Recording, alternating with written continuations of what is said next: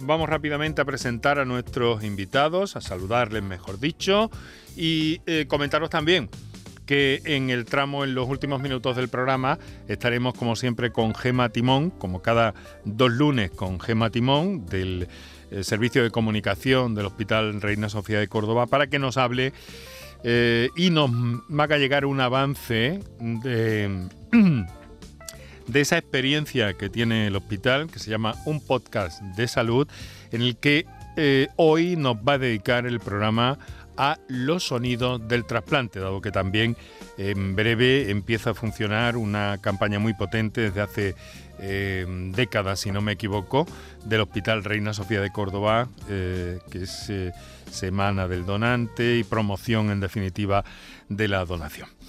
Bien, pues estamos en marcha. Vamos a recordar una vez más, en torno a la esclerosis múltiple, qué teléfonos podéis utilizar para intervenir en el programa. Para contactar con nosotros puedes hacerlo llamando al 95 50 56 202 y al 95 50 56 222 o enviarnos una nota de voz por WhatsApp al 616 135 135. Por tu salud en Canal Sur Radio.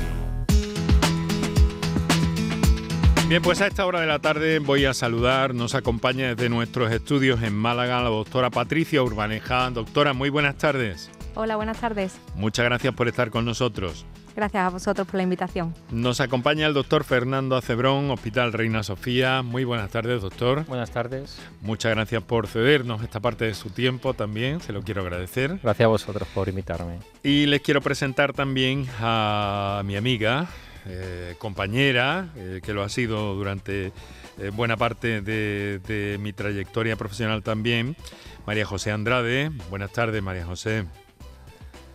Buenas tardes, Enrique. Seguimos siendo compañeros. Seguimos siendo compañeros. María José es periodista, digo compañero cercano ya de cada uno por un lado, pero bueno, compañero efectivamente. periodista, previo, mm, premio Meridiana 2020, directora de Mujeres Valientes y miembro del Consejo Asesor de la Fundación Valentín de Madariaga, afectada por esclerosis múltiple. ¿Cómo estás, María José? Pues yo estoy muy bien. Eh, la verdad es que tranquila, relajada, haciendo lo que me dicen mis médicos eh, y siguiendo todas las recomendaciones y ayudando a mi cuerpo eh, con todas las herramientas que tengo a mi alrededor, que son muchas. A ver, ¿a qué te refieres? ¿Te refieres a la alimentación, al cuidado? Alimentación, al cuidado, la medicación, en fin, a todo lo que ponen a nuestra disposición. Bueno, ahí tenemos a grandes especialistas que has nombrado al doctor Acebrón del Reina Sofía y doña Patricia Urbanejo de, del Hospital de Málaga, pero bueno, yo un especial recuerdo al Virgen del Rocío y al doctor Casado, que quien me está tratando a mí. Y, y que me, la verdad que me acompaña en esta aventura porque para mí está siendo toda una aventura. Imagino que para todos los demás también. Eh, está claro, eh, María José, convendrás conmigo que en el ámbito de la esclerosis múltiple hay muchos y buenos eh, y reputados especialistas y de referencia en nuestra tierra. Hay ensayos clínicos en marcha muy interesantes y nosotros intentamos traer a mm, cada uno de ellos poco a poco, siempre de alguna forma buscando unas veces unos y otros testimonios para tener la visión más compleja, más completa, quiero decir, y más amplia posible. Compleja no, lo que queremos es hacerlo lo más sencillo posible. Bueno, pues oye, eh, una cosa. Eh, tú cuando quieras, tú cuando quieras preguntas, haces lo que lo que tú veas y, adelante, ¿no? Y yo también te preguntaré algunas cosillas. Eh, quiero preguntarle al doctor Acebrón, tengo entendido que hay varios tipos de esclerosis múltiple, ¿no? Tenemos tres tipos fundamentales, aunque eso suele cambiar, pero a efectos prácticos tenemos tres tipos. La más frecuente, que es la remitente recurrente, que es la que has comentado que cursa en brotes, es la más frecuente con diferencia. Luego tenemos la que empieza con un empeoramiento progresivo de la enfermedad. No se encuentran brotes, sino que hay una pérdida progresiva de capacidades, que es la que se llama primaria progresiva, por esta, por esta forma de comportarse. Y una en la que empieza con brotes, pero conforme pasa el tiempo se convierte en una progresiva, que es la que se llama secundaria progresiva, secundaria porque ocurre después. Desde, desde hace mm, algunos años han encontrado ustedes eh, algunas soluciones para frenar ese avance, ¿no? Sí, Tenemos un fármaco con una eficacia razonable en la primaria progresiva. A toda la comunidad científica y a los pacientes nos alegró mucho. Y para la secundaria progresiva también tenemos un fármaco y para ambas bastantes en camino. ¿Y, cómo se manifiesta inicialmente? ¿Hay algún síntoma, algo que, eh, mm, que pueda eh, despertar la sospecha, no sé, en atención primaria, en el médico de familia, sobre el tema de la posibilidad de que haya detrás de determinados síntomas una esclerosis múltiple, doctor? Pues es muy interesante porque la mayoría de pacientes vienen remitidos con las sospechas de atención primaria. Es una gran labor de, de captación de, suelen ser síntomas eh, de disfunción neurológica, es decir, falla algo en el cableado que tenemos y casi siempre son alteraciones de visión, visión borrosa, eh, dificultad para encontrar los colores o distinguirlos con, un ojo, o bien trastornos de sensibilidad, un hormigueo persistente en una extremidad, una pérdida de fuerza persistente, un vértigo que sea especialmente difícil de tratar todo esto llama un poco la atención al paciente y o bien acude a urgencias o a su médico y ya he remitido a la consulta en neurología. Eh, doctora, doctora Patricia Urbaneja, hay, algo que llama la atención en, este mal y es que suele presentarse eh, cuando debuta, eh, cuando empieza, en, personas entre 20 y 40 años, es donde más se da, tengo entendido, ¿no? Exactamente, justo cuando el paciente pues ya está empezando a planificar pues su futuro laboral, familiar y es ahí justo cuando ataca y te lleva la sorpresa del diagnóstico. Mm. ¿Y qué saben ustedes de la esclerosis múltiple? ¿De dónde viene? ¿Por qué aparece? ¿Por qué se manifiesta?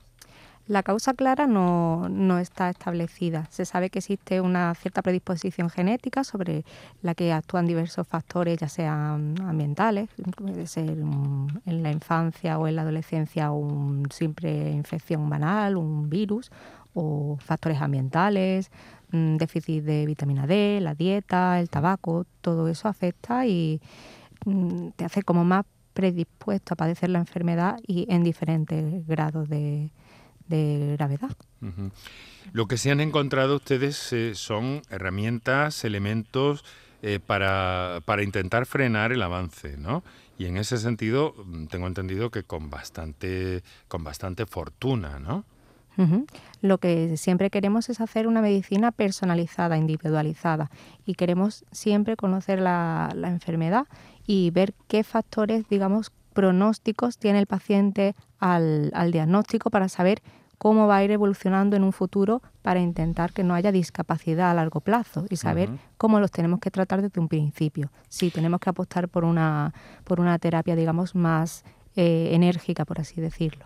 Y además, no solo eso, eh, es cierto también que hay un buen número de, de posibilidades eh, de buscar nuevos fármacos para abordar la enfermedad en este sentido, si no me equivoco. Y de hecho en Andalucía y entre, entre ustedes, bueno, tienen una red, ¿verdad?, de comunicación muy interesante, que ahora también nos hablarán un poquillo de, eso, pero eh, hay varios ensayos en curso desde hace años, además, algunos de ellos, ¿no? Son muy numerosos. Es que en estos últimos 25 años es la área de la neurología en la que mm, se ha investigado más y, están saliendo muchísimos fármacos. Y además con ensayos en nuestros hospitales, me refiero. Exactamente. En, varios de nuestros hospitales, en el Reina Sofía, en el eh, trabajan ustedes en, una especie de, de en la red, exactamente. La red se llama Neuroreca y, forman, digamos, todas las provincias de, de, Andalucía forman parte de la red. Son 13 hospitales los que están participando y la verdad que hay hospitales de, primer nivel y otros hospitales comarcales en los que, vamos, la idea es que todos los pacientes, por, vamos, por donde, de donde provengan, puedan acceder a todos los, estudios en los que en los que se, se están desarrollando. Claro, me imagino que tantos estudios se refieren también, eh, ¿no? También le pregunto al, al, al doctor Acebrón, se refieren también a distintas estrategias. Claro, estamos probando nuevos mecanismos de acción, que siempre es una vía muy esperanzadora. Y estamos probando fármacos que funcionan en una forma de enfermedad en otra diferente. Eh, todo esto abre una gran cantidad de posibilidades a los pacientes que, como dice mi compañera, que estén donde estén diagnosticados pueden acceder a estos nuevos fármacos que son prometedores. O sea que, parece que hay, en cualquier caso, una expectativa, un futuro esperanzador, porque la ciencia está volcada y porque es verdad que a poco, a poco que uno se asome, eh, se da cuenta de que hay hallazgos casi constantemente, doctora. Sí. ¿No? sí. decía que, hay que, ¿qué tenemos a la vista en ese sentido. ¿Tenemos algo especialmente llamativo a la vista en ese sentido? La verdad es que sí, que, todo lo que, lo que sea nueva investigación y, que mejore la calidad de vida de nuestros pacientes es, mm. interesante. Y entonces, la verdad que, estamos eh, trabajando. Estudiar para, para solucionar. Eh, María José. Dime, Enrique. A ver, ¿cuál es tu, tu inquietud periodística en, en, este momento de la conversación que estamos manteniendo con la doctora eh, Urbaneja y con el, con el doctor Acebrón? Hombre, yo sobre todo, no solamente para mí, imagino que todos los oyentes eh, que nos estén escuchando, sobre todo los que padecen esclerosis múltiple, eh, hacer hincapié y sobre todo objetivizar en ese punto eh, que es el que esperamos todos, ¿no? En, esa mejora, en, esos, en esas investigaciones. una cosa en la que hace mucho hincapié mi, mi médico es en, que se está haciendo ese tipo de investigación efectivamente y que se está mejorando sustancialmente la vida de los que padecemos esta enfermedad. Yo, sinceramente, y desde mi perspectiva, tengo que decir que hay días que no me acuerdo con lo que tengo. No me mm. acuerdo. Eh, a mí me ha quedado una pequeña molestia. Eh, cuando le pregunté al médico si, si eso sí me iba a quitar algún día, pues me dijo, no lo sabemos, pero intenta y aprende a vivir con eso. Y es lo que he hecho, aprender a vivir con esa molestia que para nada interfiere en mi vida normal. Yo sigo haciendo lo mismo de siempre. Todos los días a las siete y media estoy en el gimnasio, moviendo, como yo digo, con las piernas 69 kilos de peso, levantando pesas, haciendo mucha musculación, intentando ayudar a mi cuerpo, pero sobre todo eso, esperando, eh, bueno, por ahora no tiene cura, pero oye, mm, que se pare como se está, como está ocurriendo con toda la medicación y que se pare para siempre, ¿no? Eso sobre todo. Y que los que estén un poquito peor, pues que tengan esa mejora sustancial, ¿no? Por lo menos que se mejore.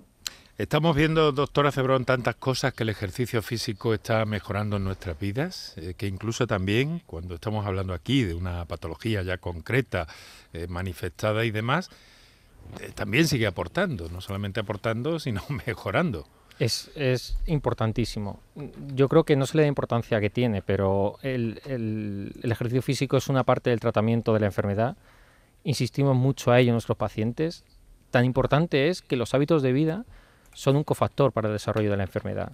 Eh, como ha comentado mi compañera de Málaga, la enfermedad se debe a muchas causas, una de ellas los hábitos de vida. La obesidad, el sedentarismo parece contribuir a su desarrollo en algunos estudios. Por lo tanto, es una parte del tratamiento que nosotros siempre recomendamos y el paciente cuando se dispone a hacer eh, actividad física mejora mucho, no solo anímicamente, sino de la propia enfermedad. Eh, vamos a hacer una cosa. Sí. Adelante, adelante. Ay, no le iba a decir al, doctor Acebrón que a mí cuando me lo diagnostican, eh, bueno, me tenían que seguir haciendo pruebas, pero yo lo primero que pregunto es, ¿pero puedo seguir haciendo deporte? Además, eh, a mí me encanta esquiar y, lo que pregunto es, pero yo puedo esquiar, ¿no? Porque mm, no tiene nada que ver, no tiene por qué interferir esto en mi vida, porque yo lo que perdí fue la visión del ojo izquierdo, pero la recuperé en cuestión de pocos días, en dos o tres días ya, había, ya veía otra vez exactamente igual o mejor. Y a mí lo primero que se me ocurrió preguntar fue si podía hacer deporte. Me miró con cara de susto la médica, porque claro, decía, claro que sí, que puede hacer deporte. ¿Por qué no? Lo explicaron muy bien. Es curioso qué, manifestaciones más eh, eh, diversas tiene, tiene esta enfermedad, ¿no, doctora? Así es, por eso se llama la enfermedad de las mil caras. Enfermedad de las mil caras. Se manifiesta de muy diversas formas. Tengo entendido que hay algunos casos también en edad infantil, en edad pediátrica incluso. Exacto. Sí, mm. hemos hablado antes de la franja de 20 a 40 años, pero hay algunos casos pediátricos y otros casos, digamos, otros casos en, edades de más avanzadas, en mayores. ¿Y qué es lo que pasa ahí? ¿Por qué se producen eh, esas, esas cosas, esos síntomas que pueden resultar tan dispares? Tengo entendido que hay una especie de cortes entre eh, en el circuito eh, del sistema nervioso, por resumirlo, ¿no? Exactamente, hemos hablado que es una enfermedad autoinmune, entonces nuestras defensas pues nos juegan una mala pasada y atacan a la mielina que envuelve los nervios. La mielina desaparece y ya el cable, digamos, por así decirlo, no conduce bien la información. Entonces puede que la información esté bloqueada o que llegue más lento y ese es el problema que pasa en la esclerosis múltiple. Muy bien, vamos a hacer una cosa. Tenemos algunas llamadas pendientes, eh, tenemos las 6 de la tarde 25 minutos, estamos en torno a la esclerosis múltiple. Vamos a recordar a nuestros oyentes eh, las líneas que tienen disponibles, una pequeña pausa para nuestros anunciantes y enseguida seguimos con nuestro programa de hoy. Para contactar con nosotros puedes hacerlo llamando al 95 50 56 202 y al 95 50 56 222 o enviarnos una nota de voz por WhatsApp al 616 135 135 por tu salud en Canal Sur Radio. Lo hago por tus abrazos, por nuestros paseos los viajes y conciertos juntos, por tu sonrisa y por tus besos. Lo hago por seguir cuidándonos. Llevamos dos años luchando para frenar la COVID-19. Ahora más que nunca la responsabilidad es de todos. Actuemos con precaución y prudencia. Está en nuestra mano mantener todo lo construido. Junta de Andalucía. ¿Estás lesionado? Elige la fisioterapia avanzada de Clínicas Bayman. En Clínicas Bayman ponemos a tu servicio fisioterapeutas de primer nivel equipados con la última tecnología. Nuestra meta es tu recuperación. Somos la fisioterapia oficial de 18 federaciones deportivas de Andalucía. Si necesitas recuperar tu salud, tu rendimiento y tu bienestar, pide tu cita en clínicasbayman.es. El resumen de la jornada con la última hora del deporte, la economía y el análisis lo tienes en el Mirador de Andalucía. De lunes a viernes desde las 7 de la tarde con Natalia Barnés. Quédate en Canal Sur Radio, la radio de Andalucía. Canal Sur Radio te cuida. Por tu salud con Enrique Jesús Moreno. Son las 6 de la tarde y 26 minutos en este momento. Estáis escuchando Canal Sur Radio. Esto es por tu salud. Eh, y os quiero agradecer que estéis a ese lado del aparato de radio a esta hora de la tarde, a nuestros oyentes del directo, a los oyentes que sintonizan Canal Sur Radio durante la madrugada en la redifusión de este programa y a todos aquellos que lo hacéis a través de las distintas plataformas, canalsur.es, Canal Sur Más o a la aplicación de eh, Canal Sur Radio, que es estupenda para que escuchéis cualquier programa de esta marca a cualquier hora del día, de la noche y en cualquier parte del, planeta. Bueno, vamos a hacer una cosa, vamos a escuchar eh, una comunicación que tenemos pendiente de alguien que nos ha hecho llegar una nota de voz, le vamos a dar prioridad. Os recuerdo que tenéis disponibles las líneas habituales. Hoy estamos tratando y hablando a propósito de la esclerosis múltiple. Adelante compañeros con, esa, con ese WhatsApp. Hola, buenas tardes. Soy Jaime Castro, médico de familia. Y mi pregunta es para el doctor Fernando Acebrón. Eh, como bien sabe, eh, recientemente se publicó un estudio donde parecía que se había encontrado la panacea de la etiología de la esclerosis múltiple. Tanto así que la relacionaba directamente con la infección por Epstein-Barr, por virus del Epstein-Barr, que es el virus de la mononucleosis.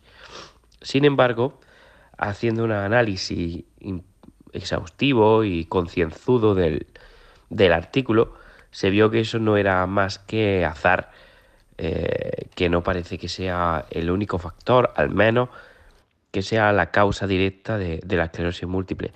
¿Qué piensan los doctores al respecto? Muchas gracias por vuestro trabajo y un abrazo enorme. Muchas gracias a usted, doctor, por su confianza y su participación. ¿Iba en principio la pregunta dirigida para el doctor Acebrón? Por favor.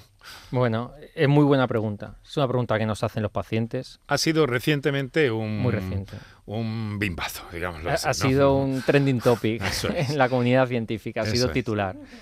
Em, no está tan claro que tenga tanta influencia como se ha presentado. Ha habido mucho debate entre los neurólogos. Pensamos, como incluso el doctor Castro ya ha avanzado, que es un cofactor más. Eh, infecciones víricas en la infancia, entre ellas el Steinbar probablemente el más frecuente, junto a otras cosas más que no conocemos, son las que desencadenan la enfermedad. Pero no creemos que sea el único factor. Doctora,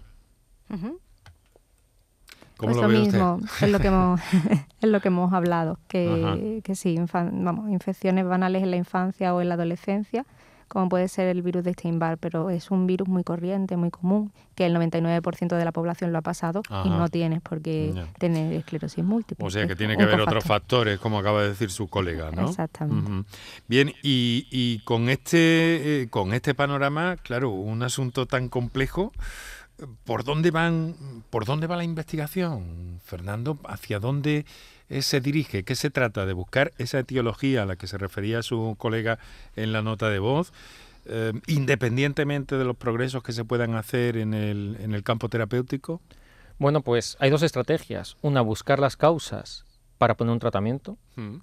Y otra es, a pesar de ello, con todo lo que se sabe, probar tratamientos que se supone que pueden ser eficaces. Esto es un poco como pasó, para que la gente lo entienda, con la COVID. No tuvimos que entender perfectamente la enfermedad para poder tratarla. Con la esclerosis pasa por esto. Y el horizonte más cercano y más esperanzador es conseguir reparar la cicatriz que se produce en el cerebro. Estas pequeñas secuelas que a veces quedan, el horizonte es intentar repararlas sea cuando sea cuando se produjeron. ¿Del tema genético se sabe algo, eh, doctora?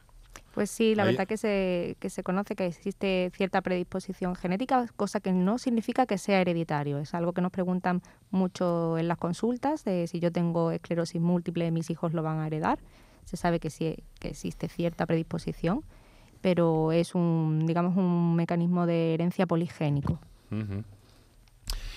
Eh, 6 de la tarde, 31 minutos. Eh, quiero recordarle a nuestros oyentes que estamos hablando de esclerosis múltiple, que no se queden con las ganas de, de, mm, en fin, de preguntar, de aclarar o incluso de hacernos llegar eh, su experiencia si lo tienen a bien y les parece bien y confían en nuestra radio. Para eso tienen las notas de voz del 616-135-135 y las comunicaciones en directo del 955-056-202 o 955-056-222.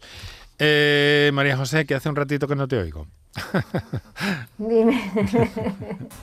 no, es que estoy escuchando atentamente a los, Sí. a los doctores, que son los que más saben.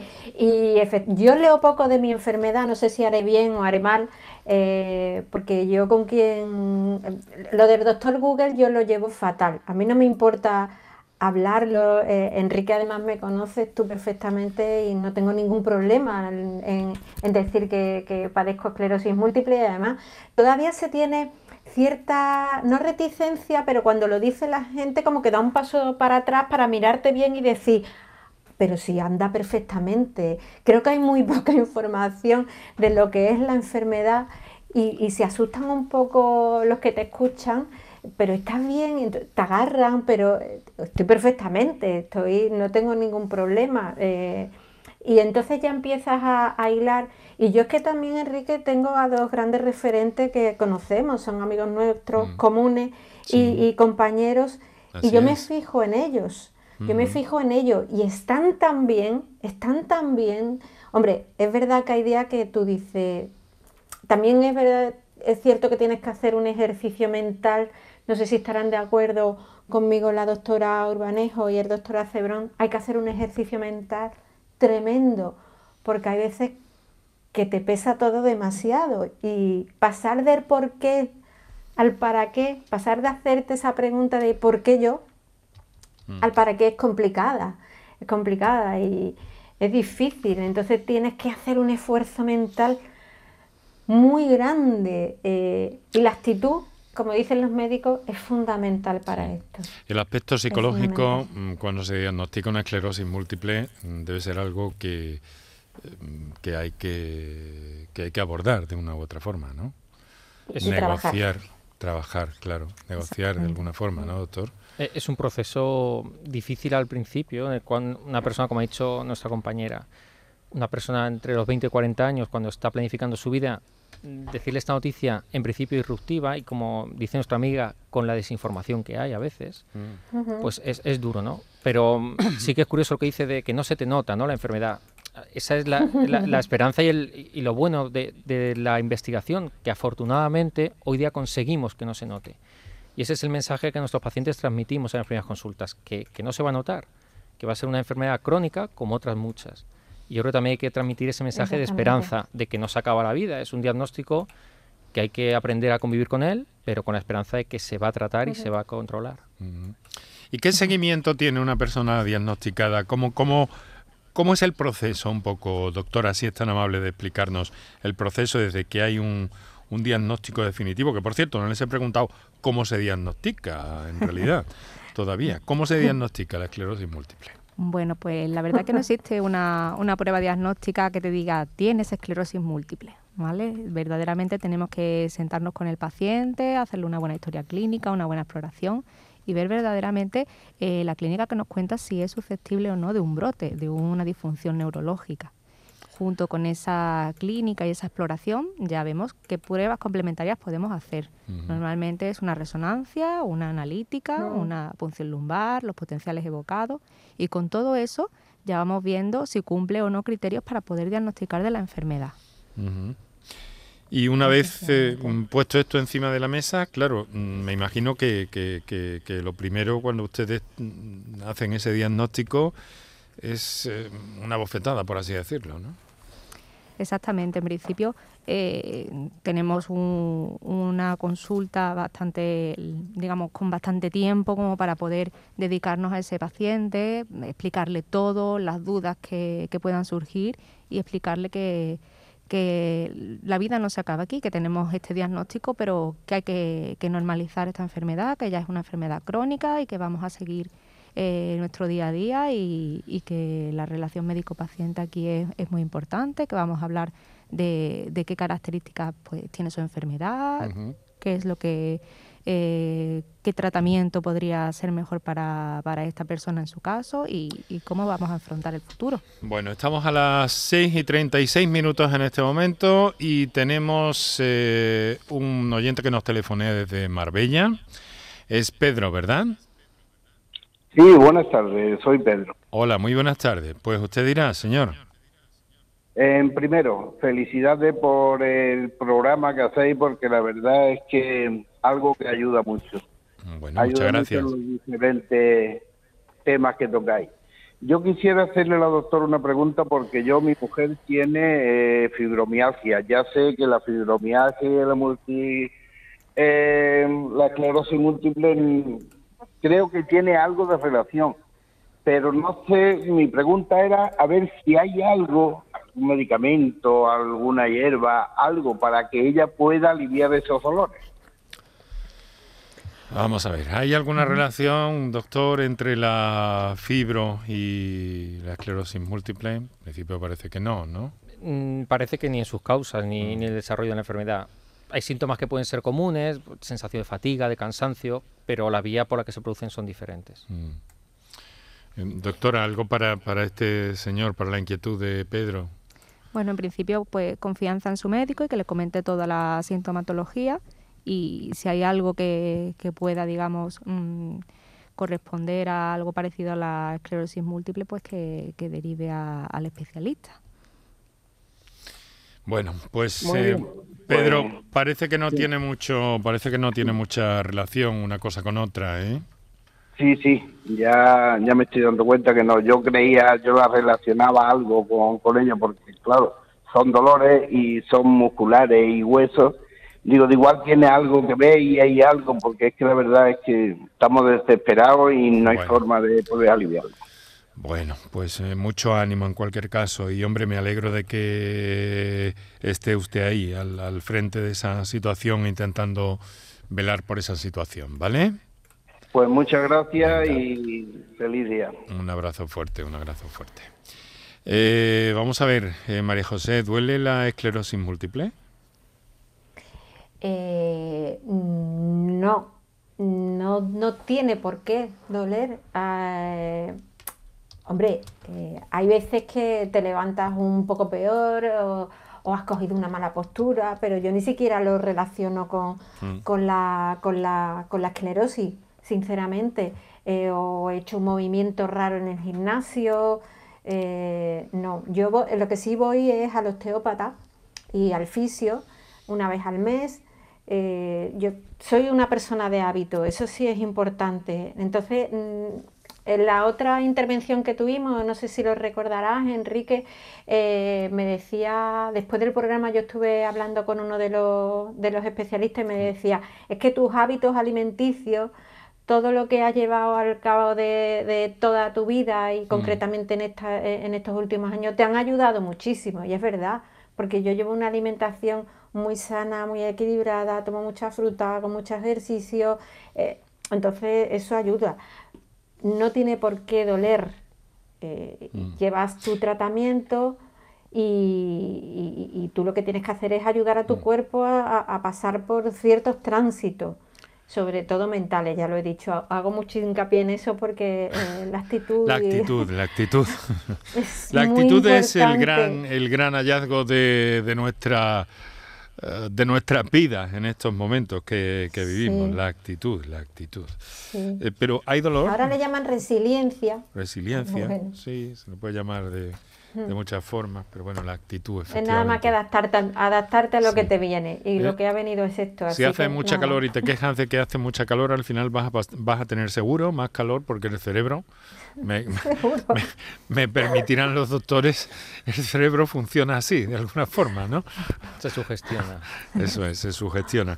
Eh, pero, ¿duele en algún momento la esclerosis múltiple, doctor? Hay ciertos brotes que son dolorosos, pero son síndromes que llamamos muy concretos. El dolor de cuerpo, el dolor de articulaciones, que a veces nos cuentan los pacientes, no tiene relación con la esclerosis.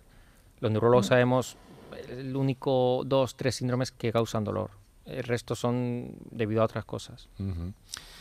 Y en este sentido, em, doctora, eh, vamos a ver, em, por, por, tomarlo donde lo habíamos dejado hace un momento, ¿no? Cuando llega, cuando llega un diagnóstico, ¿no?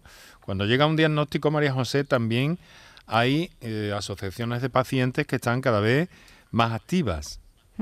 Así es. Y ustedes le recomiendan que se... Porque claro, cuando te dicen esto y al día, al día siguiente, ¿qué haces? O sea, ¿por dónde eh, buscas información buena? ¿Dónde están, dónde están tus iguales? ¿no? Y ahí ustedes le recomiendan de alguna forma a los pacientes que, que contacten con asociaciones o que eh, grupos de autoapoyo de alguna forma son, ¿no? Bueno, en principio, eh, en principio recomendamos que no miren en internet, ¿vale? Decimos que, hagan lo que hace María José, ¿no? Exactamente. Yo a día de hoy, que ya va a ser un año, todavía lo único que busco es ejercicios para alimentación que beneficia, nada más, nada más. Sí, siempre un apoyo en una, en una asociación. Nosotros también tenemos eh, un equipo de enfermería muy bueno, muy potente, con, con quien hablar, neuropsicólogos también a la hora del diagnóstico y a la hora del seguimiento. Entonces, que el paciente siempre se sienta acompañado en esta, en esta aventura, como decía María José.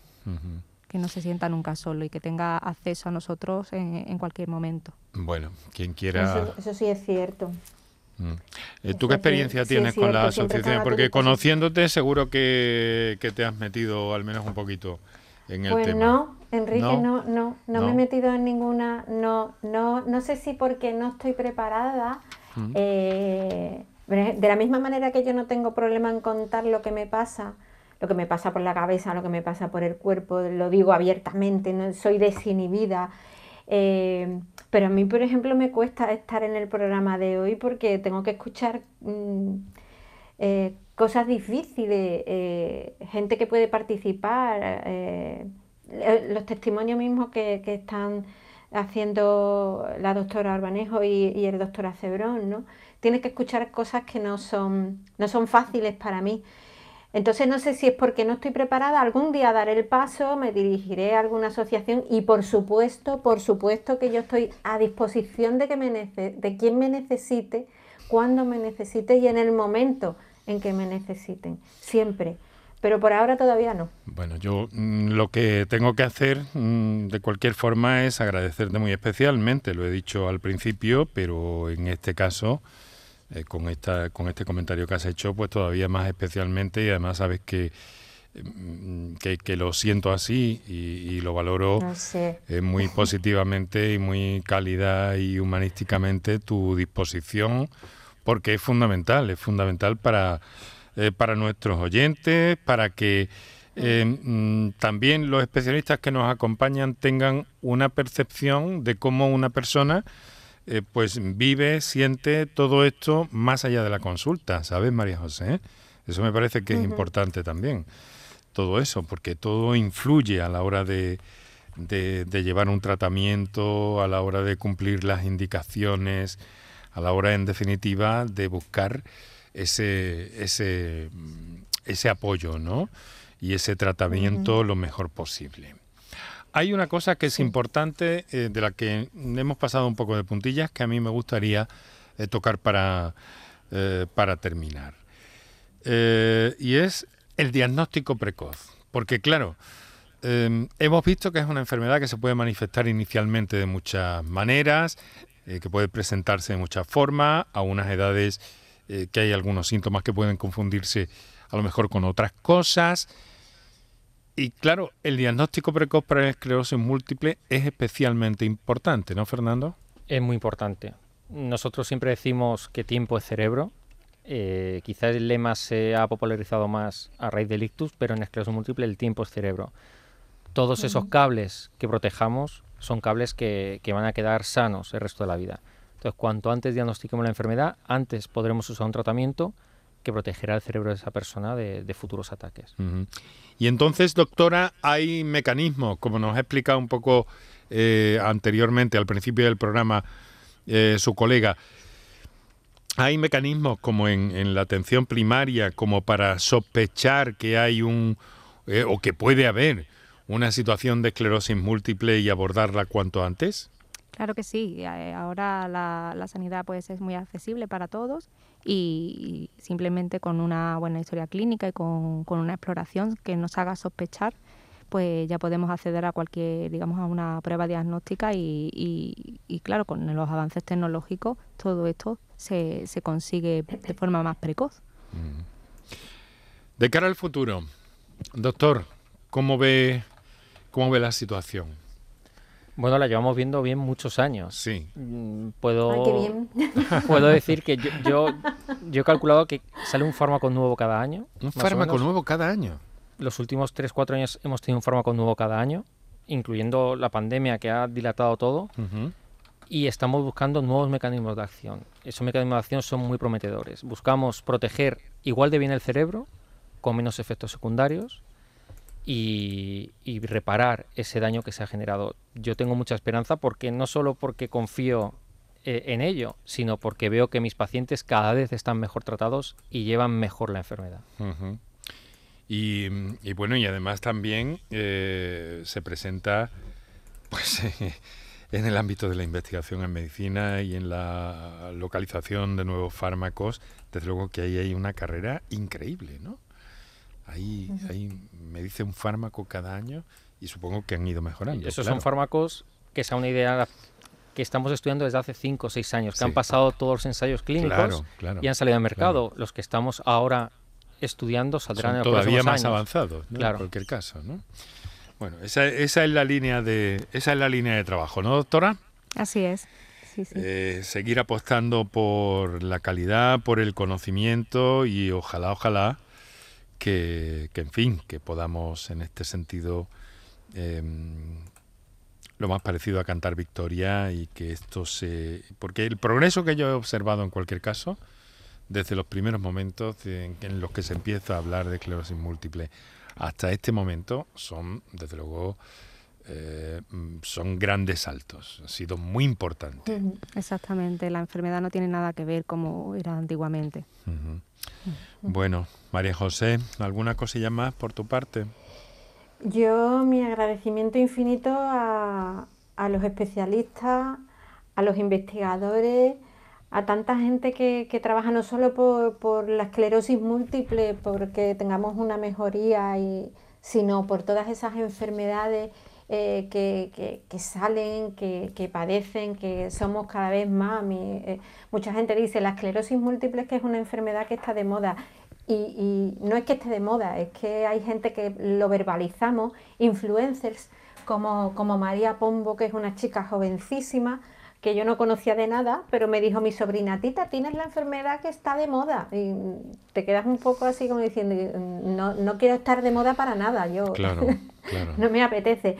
Pero es verdad que, que el hecho de que haya eh, personajes, chicas así, que lo puedan verbalizar y que Hmm. lo naturalicen de esa manera, pueden ayudar a esa detección precoz a la que hacían Hombre, referencia. y que es más lo- los confort- y que es doctores. más confortable vivir socialmente en ese entorno que no en otro, claro que sí. Claro, y, y sobre todo porque hay que naturalizarlo, Enrique. Mm. No es ninguna tragedia, tienes que aprender a vivir con eso y mientras más pronto aprendas a vivir con la enfermedad, mucho mejor. Yo no he dejado de dormir ninguna noche. Mm.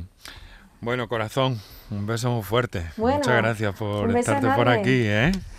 A ver si nos vemos pronto. ¿eh? Que también hace tiempo que no Nos veremos. vemos. ¿eh? Claro que sí, nos Bueno. veremos muy pronto. Muchas Un gracias. María José. Un Gracias. besazo. Venga, y hasta la próxima. Mucho ánimo. Hasta la próxima. Adiós. Doctora Patricia Urbaneja, neurólogo Hospital Regional Universitario de Málaga, muchas gracias por estar con nosotros esta tarde y que siga adelante con, con esos ensayos y con esa investigación. No los deje ni por un momento.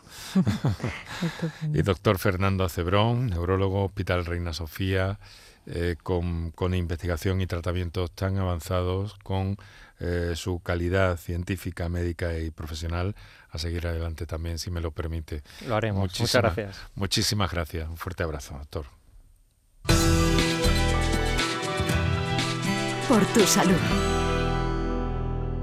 La mañana de Andalucía con Jesús Vigorra es tu referencia en la radio. Con la última hora del día, Toda la actualidad. la información más cercana que buscas y el mejor entretenimiento. La mañana de Andalucía con Jesús Vigorra. Contigo desde las 6 de la mañana. Quédate en Canal Sur Radio. La radio de Andalucía. Escuchas Canal Sur Radio en Sevilla. ¿Conoces un taller de confianza? Claro, Vial Sur, taller especializado en carrocería, mecánica y electricidad, que trabaja con todas las compañías. Además, ahora te regalan un chaleco sin mangas con cualquier reparación. ¿Y sabes dónde está? En Alcalá de Guadaira, calle La Red 92 para cualquier reparación y en Avenida Fernández Murube 18 solo para carrocería. Vial Sur, el taller de tu vehículo. Bienvenidos a Sacaba. Mil metros de electrodomésticos con primeras marcas. Grupos Whirlpool, Bosch y Electrolux. Frigoríficos, lavadoras, hornos, vitros. ¿Quieres más? Aires acondicionados, aspiradoras, pequeños electrodomésticos. Y financiamos en 12 o 20 meses sin intereses solo tú y Sacaba. Tu tienda de electrodomésticos en el Polígono Store en calle nivel 23. Ven a ver nuestra exposición y sus 25 años de experiencia. Sacaba. Insomnio, apnea, sonambulismo, bruxismo. Convivir con un mal descanso tiene importantes consecuencias en tu salud. No lo normalices. Desde la Asociación Española del Sueño, Asenarco, podemos guiarte a mejorar tu calidad de vida. Entra en ayudainsomnio.es. Asociación Española del Sueño. Asenarco, siempre a tu lado. Canal Sur Radio te cuida. Por tu salud con Enrique Jesús Moreno. Tenemos ocho minutos para las 7 de la tarde. Estás escuchando Por tu Salud aquí en Canal Sur Radio. El lunes y en las últimas semanas estamos acercándonos a un podcast de salud. Es una iniciativa del eh, Servicio de Comunicación del Hospital Reina Sofía de Córdoba, eh, de la que os hemos traído algunos fragmentos, algunos clips, algunos sonidos eh, y que vamos a culminar hoy de alguna forma, aunque si luego mm, queremos seguir colaborando eh, se lo digo a, a, a, Gema Timón. Buenas tardes, Gema. Hola, buenas tardes, Enrique. Eh, pues podemos seguir haciendo cosas, si te Cuando parece. Queráis. Vale. Eh, pero hoy acaba de terminar la feria y hoy comienza la semana del donante en el Hospital Reina de Sofía. Es una iniciativa que se puso en marcha hace, eh, creo que décadas, ¿no?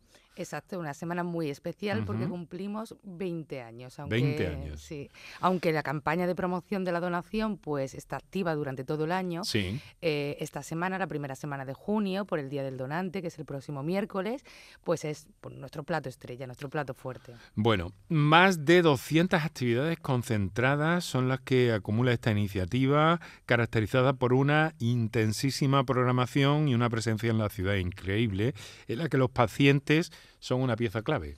Totalmente, sin las asociaciones de pacientes trasplantados, de corazón, de pulmón, de hígado, donantes de sangre, sin ellos pues mm, no podríamos hacerla, no solo porque son una parte muy activa en la organización y en la participación de las actividades, sino porque además comparten su testimonio, que hace tangible la importancia de ser donante de órganos. Les quiero hacer una reflexión. Cualquiera de nosotros, cualquiera de nosotros, podemos necesitar mañana un órgano o un trasplante de tejidos, de médula, de córnea, de hueso. Es muy importante repetir y repetir este mensaje, interiorizarlo. Dentro de las actividades que se organizan esta semana hay una edición especial de un podcast de salud que es el motivo de nuestro encuentro. Cuéntanos. Pues esta semana hemos querido hacer una serie de tres episodios en la que repasamos a través de la historia de Antonia y Teodoro las tres fases del trasplante. La donación, que es el momento clave, la extracción del órgano y el implante del órgano en el receptor. Eso está publicado ya en el podcast. Ya lo pueden escuchar, todos, estos, todos nuestros oyentes lo pueden escuchar perfectamente desde hoy. Bueno, y ahora lo que vamos a hacer es escuchar un. Todavía faltan unos días para el trasplante. Antonia y Teodoro podrán marcharse a casa con sus hijos antes de la operación, mientras otros equipos de trasplante siguen trabajando en el hospital. Un equipo extractor está preparándose para viajar a otro hospital a extraer un riñón y un páncreas, gracias a la generosidad de una familia. Ella es Ana, enfermera del equipo. Ahora mismo he metido lo que necesito para la extracción, las cajas, eh, llevamos los líquidos para perfundir el órgano, en frío, porque deben ir en frío, van con unas placas de hielo, con hielo, todo eso. Hola, ¿a usted conductor? Cuando quiera nos vamos. en cuanto se monten, antes no me puedo ir. Una vez que se ha detectado el donante y el donante se diagnostica de acuerdo a la legislación vigente que se encuentra en situación de muerte encefálica, eso es lo más importante. Hasta que ese momento no se ha hecho, es decir, no se ha llegado que el paciente ha fallecido, está en situación de muerte encefálica y está diagnosticado legalmente y certificado legalmente, entonces a partir de entonces ya se puede dar todos los pasos. Entonces el paciente una vez ha hecho el diagnóstico se queda todo conectado de manera artificial. Se habla con la familia, si la familia dice que sí, que él quería ser donante, todo sigue exactamente igual, sigue conectado al respirador, con medicación para mantener la tensión arterial. ¿Para qué? Pues el objetivo, ¿cuál es? Fundamentalmente el objetivo es que esos órganos se mantengan con vida y que le llegue sangre con oxígeno y con nutrientes para que esos órganos, una vez que se extraiga y se trasplante, funcionen adecuadamente. Eh, siempre se trasplanta a aquellas personas que más lo necesitan. ¿Quién controla eso? pues la Organización Nacional de Trasplantes. Es decir, que es una de las grandes ventajas también que tenemos en España. Tenemos un organismo que controla, no solo en el caso de que nos avisen porque hay un donante y cuyo hígado pues es válido para es válido para algún paciente que tenemos solo en lista de espera, pues nos ponemos en marcha. Es decir, habitualmente se programa una hora ese día en el cual nos da tiempo al equipo de Córdoba, bien sea de pulmón, bien sea de hígado o bien sea de corazón, para que se traslade al lugar donde se encuentra el donante, en cualquier sitio del territorio nacional, en cualquier hospital, se hace la extracción del órgano, o primero se ve el órgano in vivo por parte del cirujano que va a hacer la extracción, si el órgano es válido, inmediatamente llama a nuestro hospital para que ese receptor que va a recibir el trasplante pase a quirófano. Los sonidos del trasplante, un podcast de salud en las principales plataformas. Hoy comienza la semana del donante en el Hospital Reina Sofía y estos audios están disponibles ya también, ¿verdad? Exacto. Todos los oyentes pueden escucharlo en Spotify, iVoox, Apple Podcast, Google Podcast, en las principales plataformas eh, de audio de escucha gratuitas. En estos episodios pues repasamos todas esas fases que hemos comentado antes escuchamos pues como un equipo extractor viaja a otro hospital para extraer un órgano que luego va a ser implantado en el Hospital Reina Sofía. En fin, muchísimos sonidos que hay detrás para poner en valor todo el trabajo de las decenas y decenas de profesionales que hay detrás de cada una de estas fases. Vamos a quedarnos con ese sonido final en el programa de hoy, con nuestro agradecimiento a ti, Gema Timón, de Comunicación Hospital Reina Sofía, a Marina Fernández, de Comunicación del Hospital Regional Universitario de Málaga. Y aquí en la radio hemos estado Kiko Canterla, Antonio Martínez, Quique Iraundegui y Enrique Jesús Moreno, que os habló encantado.